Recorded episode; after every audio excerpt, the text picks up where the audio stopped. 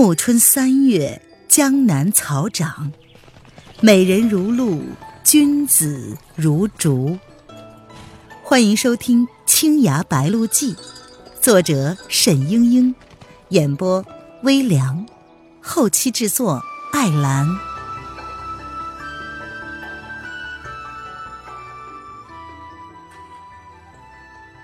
第六章，中山五集。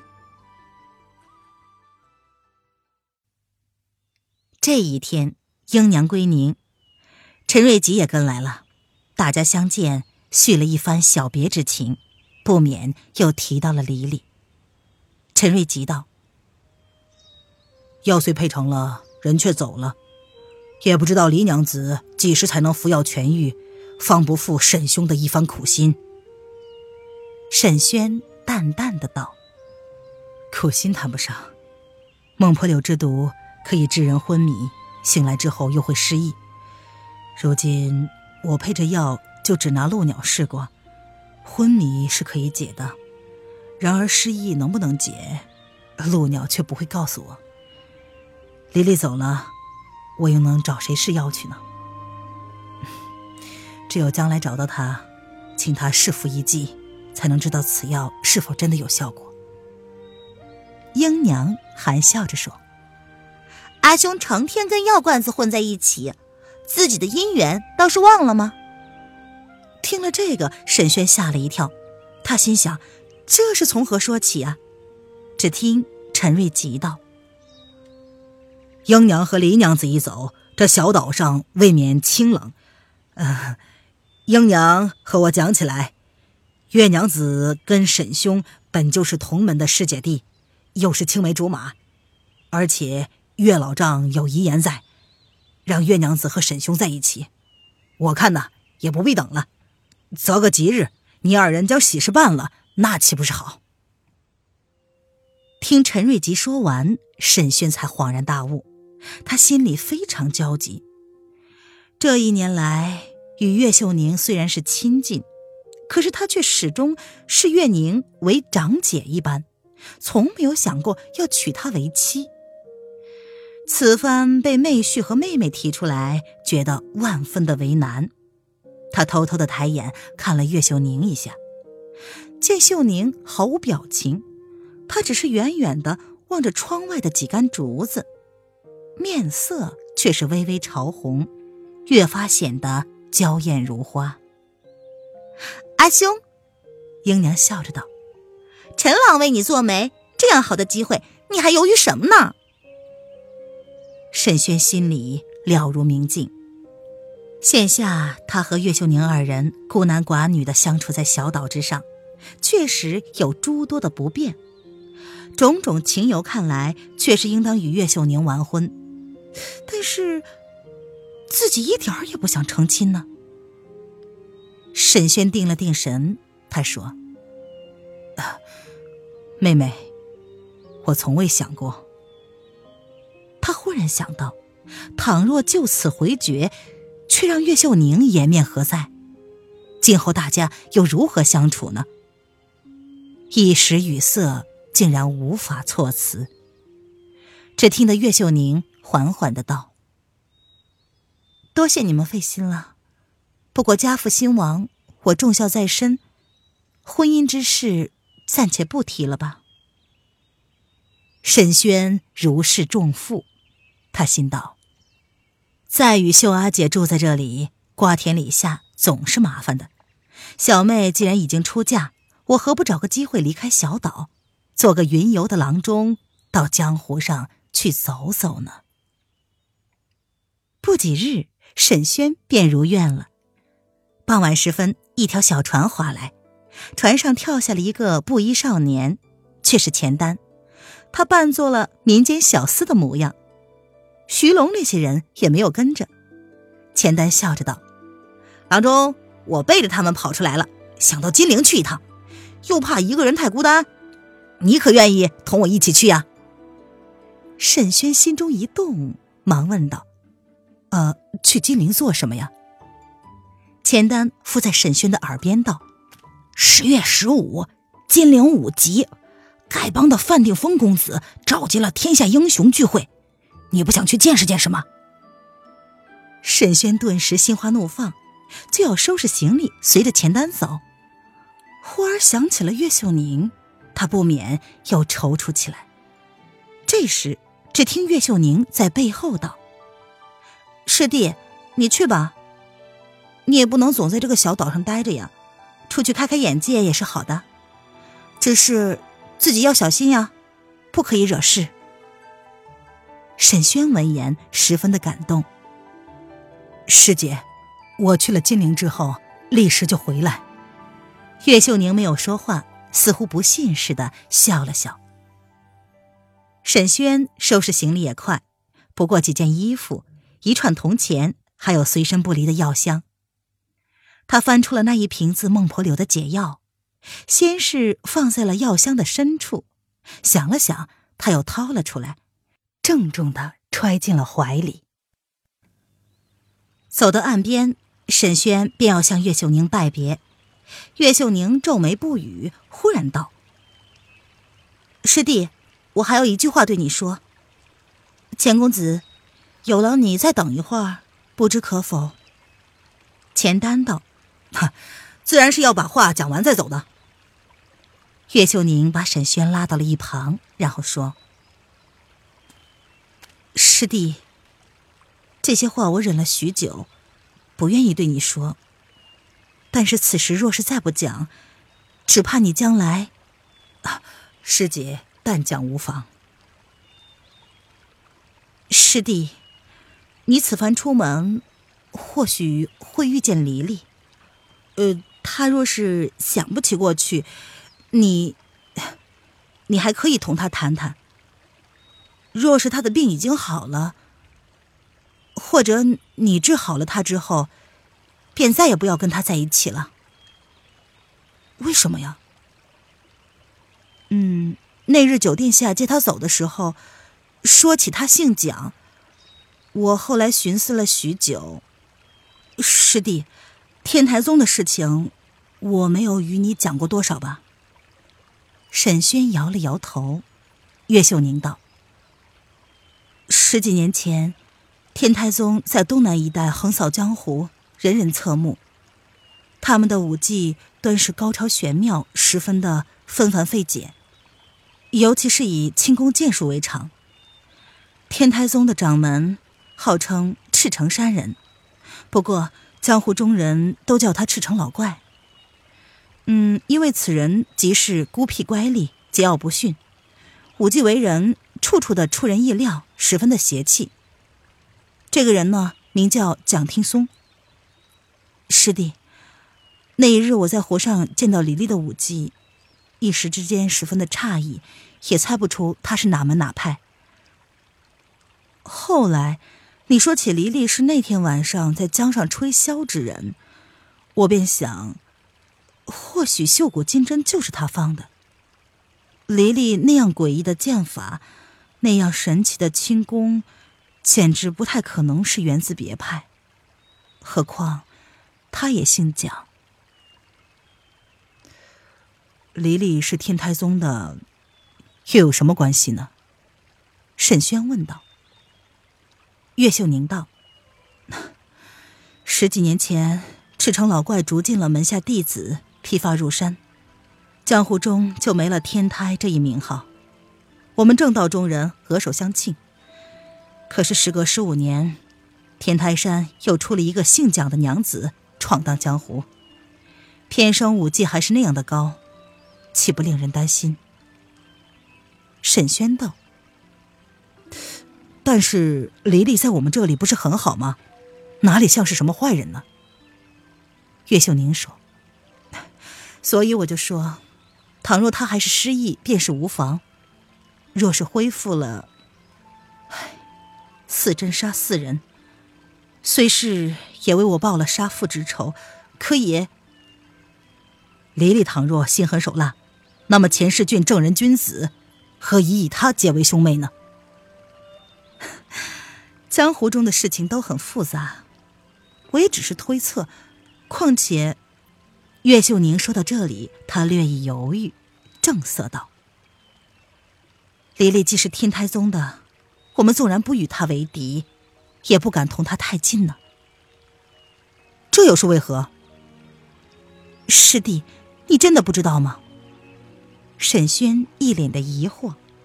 岳秀宁叹息道：“哎，伯母连这个也不对你讲，虽是避祸，难道就不怕？哎，师弟，这是因为天台宗与我三岁宫有极深的过节。当年若不是因为赤城老怪，我们的父辈也不会死的死，散的散，以至于洞庭一脉一蹶不振。”虽然不久之后天台宗也绝迹江湖，但这些事情是谁也忘不了的。沈轩问道：“那是什么事情呢？”岳秀宁摇了摇头，他说：“我也不清楚。阿爹从来没有跟我讲明白过。那时的情形似乎太微妙了，真正知道来龙去脉的，只怕，只怕……”也只是一两个前辈，但你不可忘了，天台宗是我们的敌人。沈轩默然。岳秀宁缓声道：“不早了，上船去吧。”沈轩跳上了钱丹的小船，深深的向岳秀宁拜了一拜。湖水连连，残阳似血。岳秀宁柔声的道。江湖险恶，你一切好自为之。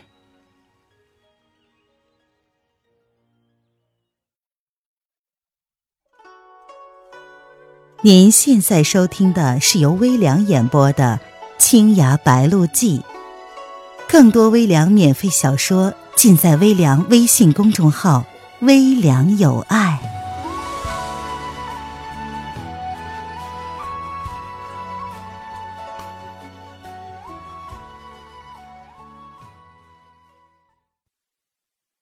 沈轩和钱丹到达金陵的时候，离中山五集尚有几日，他们便在城外找了一间客店住下。李姓在江南称帝，以金陵为都，辖江淮一带三十五州，与钱塘只隔了一个太湖。两国世代不和，事有干戈。金陵呢，乃是江南烟花之地，物户民风，繁华异常。处处茶坊酒肆、歌馆楼台，令人流连。沈轩自幼幽居孤岛，几曾见过这么豪华的景象。钱丹虽然长在钱塘府，一样的锦绣天堂，但是钱塘府比起金陵来，仍然略逊一番气象。两个少年每日就在城中闲逛。或者是出城游山玩水、访古探胜，好不快活。十月十五将近，果然中山下已经是热闹非凡。几间不大的酒馆、客店里住满了人，家家都有成群结队的武林豪客在呼朋引友、推杯换盏。两个人走遍了一条街，好不容易才找到了一间空着的下房，立刻住了下来。安顿之后，又走到外面，只见道上路边聚着一群群乌衣破帽的丐帮弟子。这些人看似懒懒散散，吃喝闲聊，其实都是外松内紧，有条不紊。往来的客人没有一个不为他们细细打量考察过的。钱丹见状，把沈轩拉到了一旁，低声的道。哎咱们俩现在这个样子，绝技混不进去，不如也扮作乞儿吧。两个人本来就只穿着布衣粗服，想到这个，立刻动手扯得破破烂烂的，又在脸上、身上铺了一层的灰土，连头发也弄得乱糟糟的。钱丹又找来了破碗、竹杖、布袋之类的乞儿行头，兀自念念有词。嘿，他本来性子活泼，几番的舞弄之下，倒是真像一个泼皮小乞儿。只是沈轩一向沉静，究竟不太像游荡江湖的丐帮弟子。好在若是不细查，倒也是看不出来的。两个人装扮完了，走在街上，往一群的乞丐中间挤。忽然，大道尽头人声鼎沸，一骑红尘滚滚而来，人们纷纷让开，那些丐帮弟子却是齐刷刷的站了起来，侧立路旁，毕恭毕敬。只见一匹白马飞驰而至，戛然定住，立在当街。马上是一名艳光照人的红衣女郎。女郎拽住了缰绳，环顾四周，一双灼灼妙目极其的敏锐逼人。她把手中一条黑亮的长鞭凌空一挥，啪的一声脆响，旋即又扬起了微翘的下巴，露出了一脸的笑意。一个老年乞丐走上前来，作揖笑道。哈哈，宋小娘子一向可好？宋帮主向来已经到了。那女郎盈盈一笑，道：“多谢曹长老挂念，我阿爹今晚才能坐船到，我等不及了，先骑马来了。姐姐和姐夫呢？已经在山上了吗？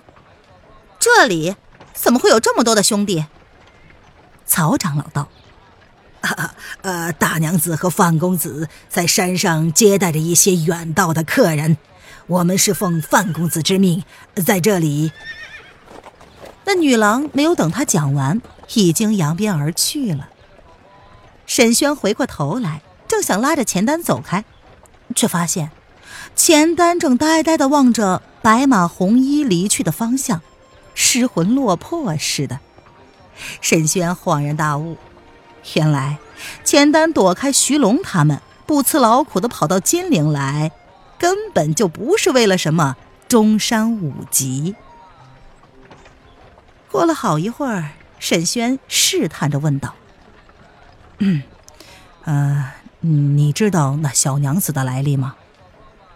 钱丹脸一红，他说：“哦，呃，她叫宋飞天，是丐帮宋老帮主的小女。”很厉害的。两个人待了一会儿，觉得挺没意思的，仍然是回到了客栈里，各自叫了一碗汤饼。堂屋里坐得满满的，多是一些江湖汉子。看着他们二人的丐帮服色，便腾了两个位子让他们坐下。两个人都不大懂得江湖的规矩，不敢与人寒暄，道了个谢，就低头吃起汤饼来。旁边的几个汉子虽然觉得奇怪，却也没有在意，仍旧只顾聊起天来。这一次中山五级明明是丐帮做东，宋帮主却是不出面，哼，让范公子一手料理，倒也是奇怪了。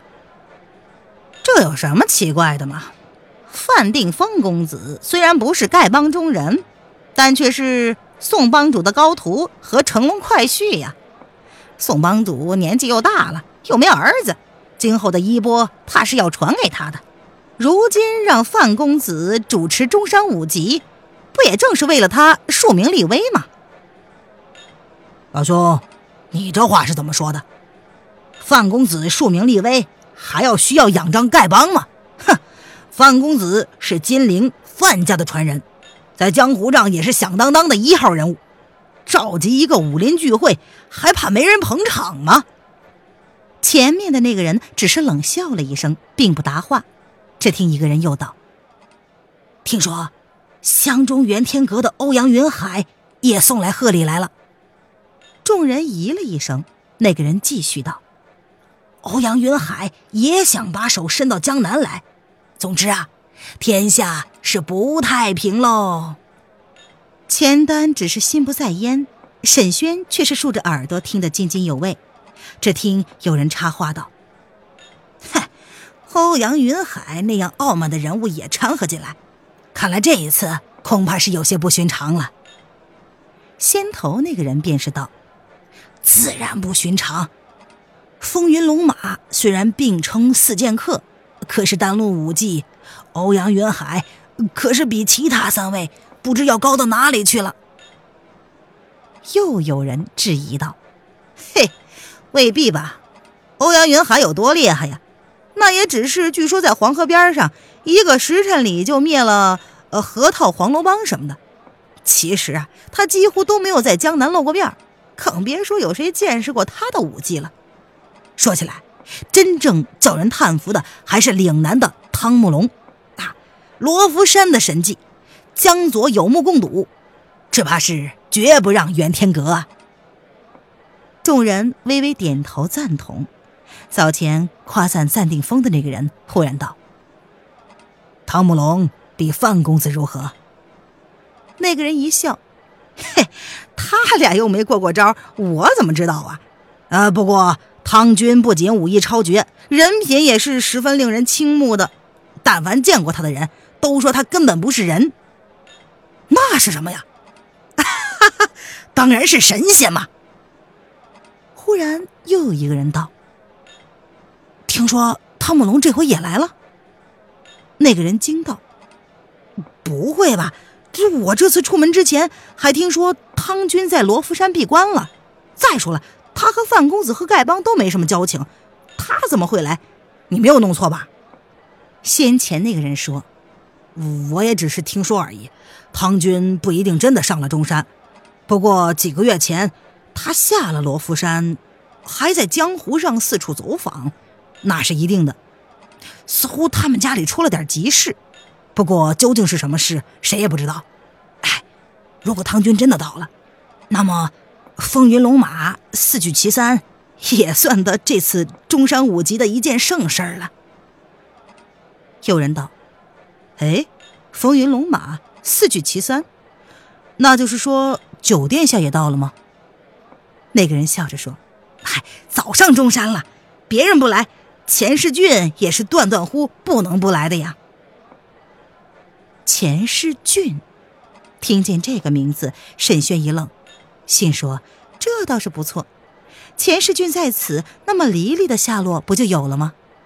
他不禁摸了摸自己的荷包，解药还在，只是要怎么联络上这位九殿下呢？